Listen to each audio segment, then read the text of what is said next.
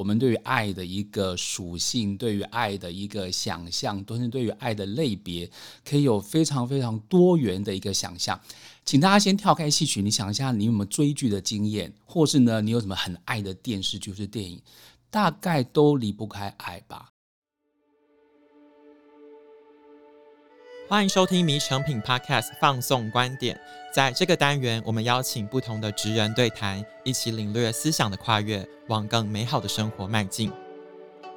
大家好，我是承轩。不晓得听众朋友们是在什么时候开始收听《迷诚品 Podcast》呢？在我们分享过这么多的文学、艺术、社会、文化主题里，你最喜欢哪一个领域的作品？我还记得去年的时候，我们访问了剧作家施如芳老师，那时候就有听众朋友留言说，他就是从那一集开始入坑的，连续听了好多集才发现，原来关于艺术和文化的内容可以这么有活力。那时候看完留言，我觉得蛮有成就感的。如果说我们的节目可以推坑大家进入文学跟艺术的世界，那我觉得功德无量，也是一件很幸福的事。今天我们还是要再次聚焦充满爱的艺术世界。让我们欢迎两位来宾张启峰老师还有红红老师，两位好。主持人好，各位听众朋友大家好，我是张启峰。大家好，我是红红。今天好难得的机会可以把两位老师聚在一起。那今天之所以邀请他们两位一起来呢，是因为他们两位即将一起在二零二四年的台湾戏曲艺术节有一档合作。我相信里面哦会有非常多让大家耳目一新的戏剧表演。今年呢，戏曲艺术节的活动主题叫做“非常爱”。整个艺术节里面总共会有十一档节目，非常多，非常丰富。一开始我想要先请策展人启峰老师跟听众朋友介绍一下这一档活动的名称由来，为什么叫做“非常爱”？今年的策展概念是什么呢？所谓的“非常爱”呢，其实在“非”跟“常”中间有个点，又在“长”跟“爱”中间有个点。这个呢，可能大家都可以想想说，你要怎么样来断句，是非常爱。还是非常爱，这个意思代表就是说，我们对于爱的一个属性，对于爱的一个想象，都是对于爱的类别，可以有非常非常多元的一个想象。请大家先跳开戏曲，你想一下，你有没有追剧的经验，或是呢，你有什么很爱的电视剧或是电影，大概都离不开爱吧？可能跟情人之间的爱，当然很多。可是呢，还有一些可能呢是跟家庭的、跟朋友的，甚至呢有没有可能跟物件、跟机器方面啊，这机器人方面的爱？所以我们希望呢，在今年的一个戏曲艺术节的一个策划当中，可以呢往这个方向过去，能够吸引大家入坑来体验不同的爱。所以这个是一个最最最最基本的一个方式。所以我们刚刚提到非常爱，你可以爱得很深，是我非常非常的爱谁，或是呢这个爱很不一般。不像我们一般的一个爱情，可能呢，甚至呢，跨越了物种，甚至呢，跨越了世代。你投胎转世之后，还要一直爱。所以这个其实是希望能够让大家可以更了解说，哎，戏曲呢，其实呢，在当代的一个可能性，它不仅仅呢是有空间，还有时间的一个跨度呢，可以让大家有很多很多的一个探讨。在我们的节目的介绍里面哦，我看到启峰老师讲了一句话，他说呢，爱呢是从古至今的变与不变，那它也丰富了当代戏曲的不变与变。所以其实像你说的，就是爱这个主题呢，它是古今中外一直以来人们所不断追求、探寻跟讨论的。那今年我觉得很有趣的地方说，在十一档的节目里面，其实它有各式各样的爱，有一些很独特，有一些爱它有共通性。另外是以前讲到戏曲，大家都觉得很传统，但是其实我发现，诶，这不是一个那么在地或那么传统、那么保守的哦，有很多新创的元素，甚至有一些些国际性。我很好奇，老师在这里面看到了这十一档节目的哪一些特色？我们其实，在十一档节目呢，可能可以有几个类别，然后呢，有几个关键词来连接一下。比如说呢，我们今天从对象来讲好了，这十一档节目里面呢，有情人的，有夫妻的，有亲子的，还有呢物件的，还有呢对于创作的执着的爱，已经够多了。再过来呢，对象可能是人跟人，可能是人跟人以外的物种，可能呢是人跟无生命的这个物件。再过来还有时间，他们当然就是这一世里面，这一辈子里面就完成了。可是呢，还有是经过了累世的投胎转世，甚至转换了性别。然后呢，当然由物种转变成为人。所以呢，这样子的一个跨越时间，甚至呢是身份，甚至呢是物种，就可以呢让我们就很多的关键字来做不同的连接。除此之外，其实呢，在形式上面，当然除了戏曲之外，我们还要希望能够跟不同的一个传统艺术来做连做连接。所以可能有的是戏曲跟非常重要的一个织品啊，就是刺绣的一个连接，甚至呢是戏曲跟曲艺，可能呢是相声啦、评书啦等等来做连接。当然，另外还有一类，可能呢就是戏曲跟现代戏剧来做连接。所以这些呢，当然还可以在剧中呢可以看到有昆曲、有京剧，然后呢还有歌仔戏，基本上呢。大概应该都可以尽可能的这些观众对于戏曲的想象，甚至呢是戏曲的一个需求。但我觉得不止满足想象，可能还有一点超乎想象。因为像老师你讲的关于跨物种，我们常常看到，比如说白蛇、狐仙这种角色，我们耳熟能详。但这一次我甚至看到连 AI 的议题都有被讨论到，是吗？对的，这个 AI 的议题呢，其实呢是我在发想的过程当中。看到了其他国外的一个影片，他是寺院里面的僧侣，他后来呢，因为是 AI，他是一个扫地僧，然后呢，每一天在听师傅讲经，后来呢，竟然顿悟，成为那个寺院里面修行最高的一个僧侣。从这个部分拉回到了，其实呢，有一个演出是相看俨然，他讲的其实呢，就是佛法佛经故事里面的这些隔代的对于情的不舍跟追索，而历经了。好几世代，从上古到前朝到现在当代，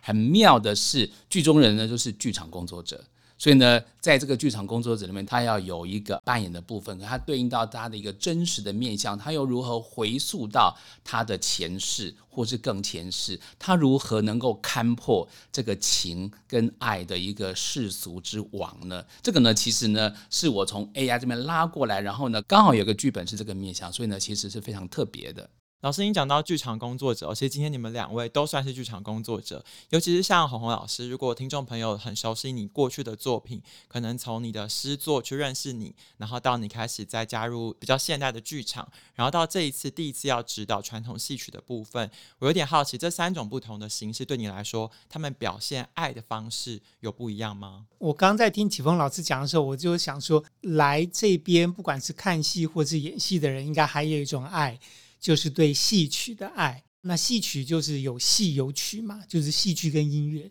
那戏剧跟人生是有非常大的重合性。然后我们看戏剧的时候都觉得，哦，这个就是人生的一种倒影，一种折射。可是呢，我们人生当中，就像我们现在，其实我们是没有音乐的，但是在戏曲的舞台上呢，音乐却如影随形。他可以重新去诠释、去演奏、去变奏这个人生，所以我觉得这是戏曲最美妙的地方。那我自己过去从事创作，比如说诗好了，其实那就是非常个人的一种声音。那每一个诗人在写作的时候，其实最重要就是发出他自己最真诚的自我之声。可是现代戏剧来讲，它有非常多的各种各样的观点的变换。各种手法的自由调度等等，可是回到戏曲，我就觉得，对，我是没有做过中国传统戏曲，不过我做过一些西方传统戏曲，就是歌剧。对，我做过好几个歌剧，然后我自己也创作过现代歌剧。那么我觉得这种不管是西方或东方的传统戏曲，它其实都有一种执念，就是说它要把人生给美化、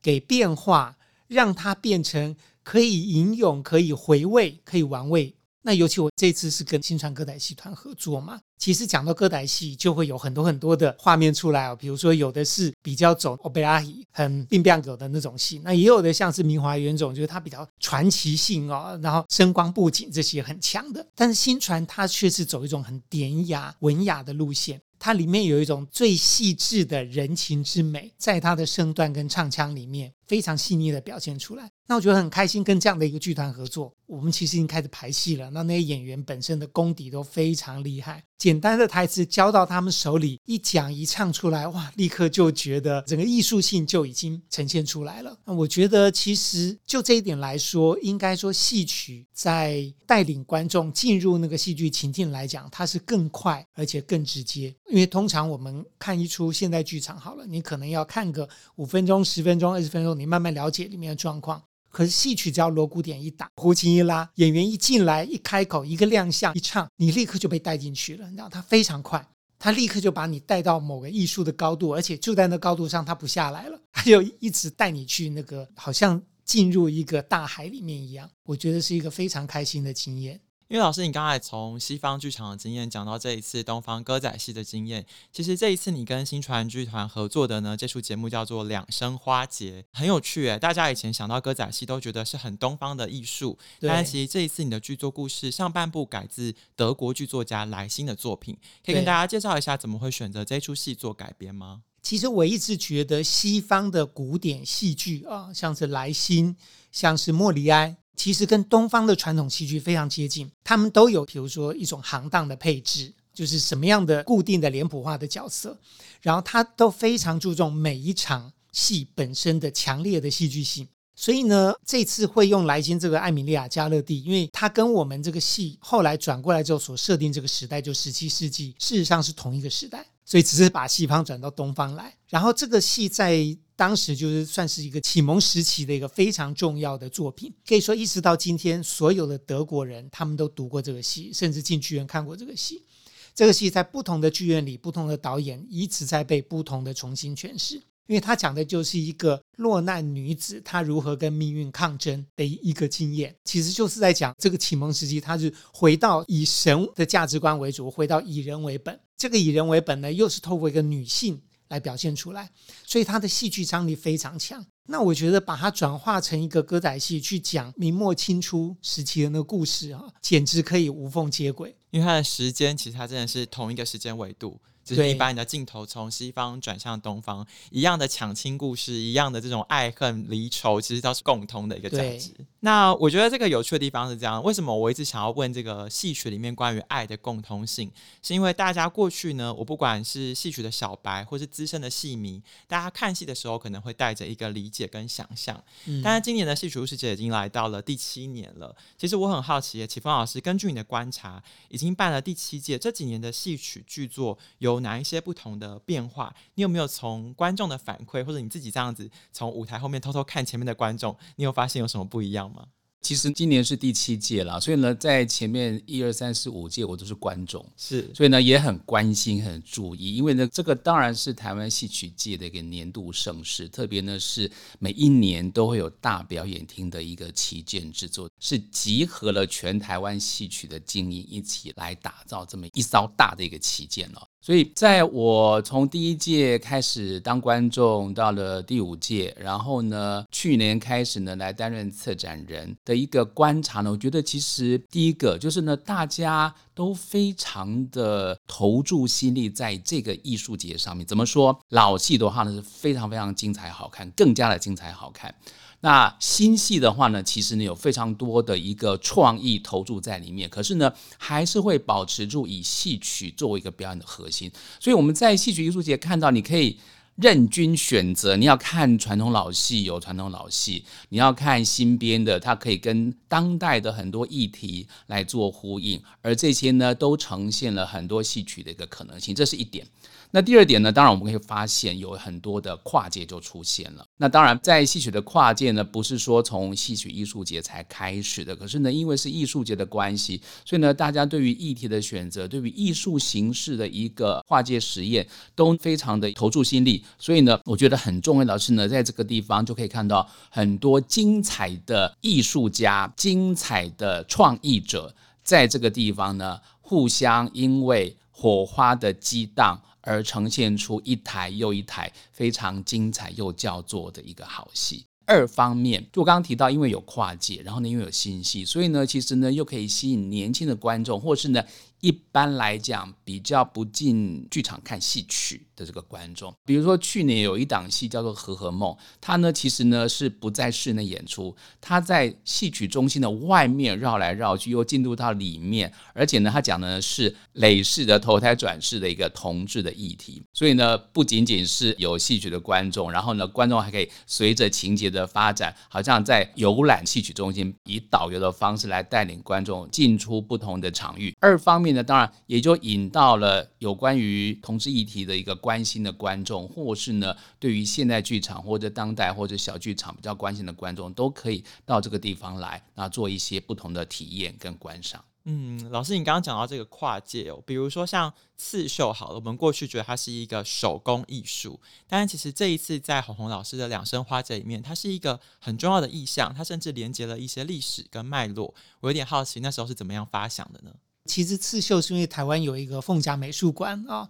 它有收藏一些非常精致、艺术性极高的刺绣作品。那因为启峰老师的引荐呢，所以我们就有去参观这个凤甲美术馆，然后发现，哎，其实它里面谈到刺绣的源流，它有那种四大名绣哈。那我们就是采用江南的这种绣法，尤其里面它发展到当代，其实它有那种双面绣，那它也就引申了我们题目的发想，就是两生花，其实跟双面绣它有一个意象上面的彼此呼应。而且这个刺绣像是到台湾，台湾有台湾本身的一个刺绣传统，包括原住民的十字绣，还有一些比较抽象图案的那种绣法，也是非常精彩。那最近我又看到了这个刚刚得到国家工艺奖的年壁画。那他的这个当代刺绣的作品，又糅合了这个传统跟现代，也是非常的精彩。那尤其这个戏，当我想到说要把这个德国的剧本放到东方来演出，而且加上刺绣这个元素之后呢，我的德国朋友听说之后，他们就说：“哎，其实呢，我们也正在做刺绣。”我还发现说，其实对于欧洲人来讲，刺绣也是他们女性非常喜欢去从事的一项学习跟创作。可见它是一个放诸四海皆准的一门艺术。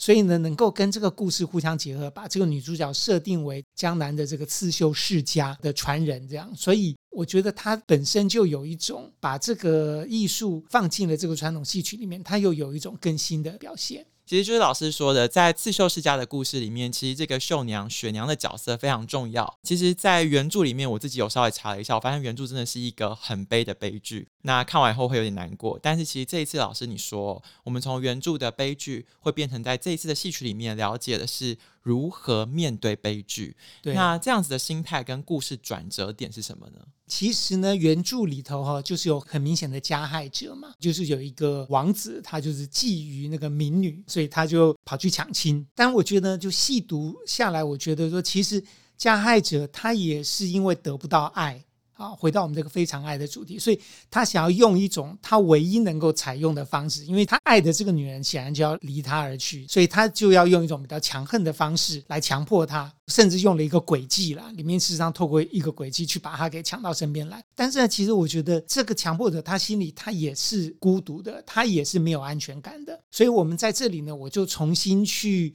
检视这里头加害者跟被害者的关系。那既然有这样的关系，我们要更深入的去让加害者他有面对自己的罪愆的机会。这就事实上是因为台湾这几年一直在谈转型正义的主题的时候，让我想到说，对，我们其实应该要让大家一起去面对一个悲剧，跟一起去醒思，而不是就是拿到法庭上说你是对的，他是错的，所以判刑多少年就结束了。那所以呢，我想说，让这个故事呢，让它有一个续篇，让女主角不要在上半场就死掉。让他有一个二十年后，他们经过了一个时代跟人生命运的转折之后，他们重新面对自己当初的这些决定，当初的这些遭遇，他们会用什么样的方式重新检视自己，跟重新检视对方？我希望给这些角色一个这样的机会，也给台湾今天的观众一个这样的机会，去面对我们自己的历史，去重新思考。我觉得可以听到鸿鸿老师的讲解跟分享，让人觉得很感动。因为如果没有这个机会去了解他背后的故事跟思考的脉络，我不会知道原来我看一出戏曲，我可以连接到台湾在地的历史跟文化，我可以想到转型正义的价值跟思辨。对，其实我很喜欢听这种戏前的导聆，但是然后我以前就是。去看表演的时候，听过王安琪老师讲，他说他最讨厌这个导演，他每次都紧张到肚子痛到不行，所以我就想说，这有这个机会，真的要好好的把握。那这一次戏曲艺术节呢，其实总共会有三场的在活动前的讲座分享。那我想启峰老师可不可以稍微帮我们剧透一下，这三场干货满满的沙龙讲座会讲哪一些内容呢？而且他们都会在成品举办哦。我们在这次十一档节目当中呢，其实可以有很多主题的划分。那三场干货满满的讲座呢，一场是在三月十六号，一场呢在三月三十号，一场呢在四月六号。那分别呢是夫妻之爱、家庭之爱作为主题，这是第一场。再过来呢，第二场呢是特别凸显女性的观点，因为今年的十一档节目当中呢，其实呢有不少是以女性作为主角，或是呢女性的观点来。贯彻全剧的。所以呢，我们很希望说，女性的剧作者、女性的参与者，他们如何运用他们的观点来创作台湾的当代的一个戏曲。所以呢，很特别的是，大概邀请来的贵宾呢都是女性为主，然后呢，可以有很多很多的一个精彩的对谈。那再过来呢，第三场是四月六号，那就是呢，以布莱希特跟批判之爱来作为一个主题。那这个其实在一般大家对于爱的想象其实比较少见，但是呢，却是非常有力度跟有厚度。就像刚刚红红老师提到的，所以这一场非常重量级的嘉宾呢，其实呢就是红红老师会来帮大家进行解析跟导聆，所以你就可以满足了主持人还有其他观众。你如果听完这三场呢，大家就可以知道说，哎，我们在今年的一个十一档的规划大概有哪一些的一个特色。哦，启凤老师不讲，我还不知道参与者基本上都是女性，所以那天我也要女装出席，就可以两生花。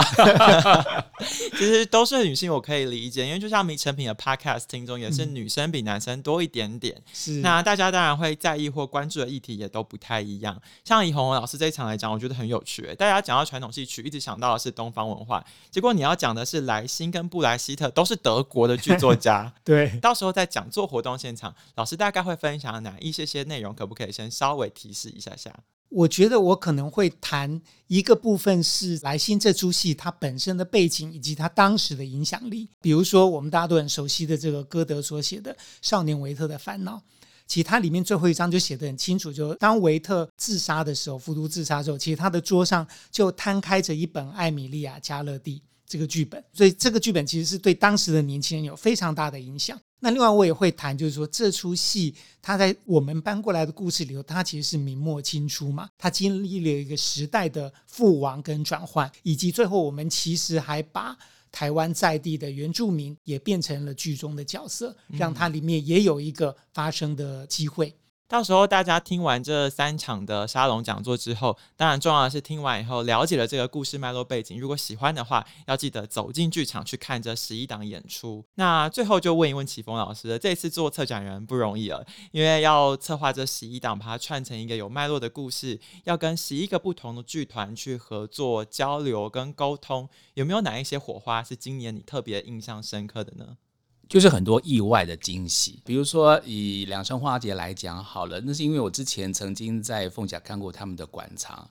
非常非常的惊艳，所以呢，我们这次要设定这个旗舰的主题，我除了主题之外呢，在形式上面就是用非常典雅优雅的一个新传的歌仔戏的表演风格来对应到在传统工艺当中非常雅致，而且呢，我刚刚有给主持人看那个双面绣的这个部分，嗯、其实呢是另外一种跨界，但是呢，它都是属于传统艺术方面的跨界，而在这么多的一个跨界当中，就像刚刚洪恒老师提到，在排戏当中可以了解到表演者这么精彩。台的一个功力，那我在每一档的邀演当中，或是呢这些企划的内容，都可以看得到这些非常投注心力，他们呢在挖空心思，希望能够为这个台湾戏曲做更多创作的部分当中，他们非常奇特的一个想法。当然不是每一档都邀请成功，所以呢，当然也有一些挑战。同时呢，还在跟很多的团队来做沟通，所以我就非常深刻的体会到了，也呼应到了这次的主题。我们这次的主题是非常爱，对。所以呢，我对你的爱，对你来讲，到底是爱阻碍的爱，还是害害处的害，还是呢，真的让你很嗨的嗨？所以呢，这个其实又可以对应到说，从我的一个邀演，然后呢到讨论，然后呢到了团队定出主题，大概这三种都可以看得出来。嗯、很多剧本大概这三种，刚刚讲的爱啦、害啦，或是害，都可以在我们十一档的节目呢当中可以看得到。我为了你好，所以我爱你，可是呢对你来讲呢，反而害了你。哦，这个其实呢，嗯、大家也很常见。这个真的是在这次的故事里面有很多精彩的演绎。然后呢，我对你的爱阻碍了你的前进，这个也是对不对？就像呢，两生花节的部分也因为这个样子，使得呢女主角完全进入了另外一个命运的一个方向。但是呢，更多的当然就是有情人终成眷属的你的嗨哦。所以呢，其实呢，呃，有各式各样的不同。那这次呢，其实是我到目前为止非常期待戏登上舞台之前的一个体会。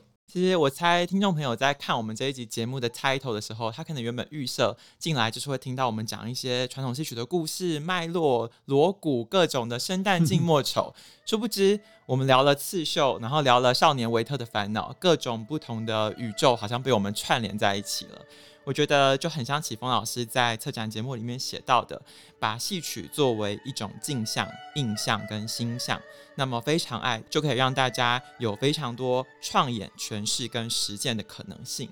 那听完今天我们的分享之后，如果大家对于这些节目感到有兴趣，不要忘了点击我们节目的资讯栏，就可以了解二零二四台湾戏曲艺术节相关的讲座沙龙活动。谢谢大家的收听，也谢谢今天来宾的分享。我们下次见，拜拜，拜拜。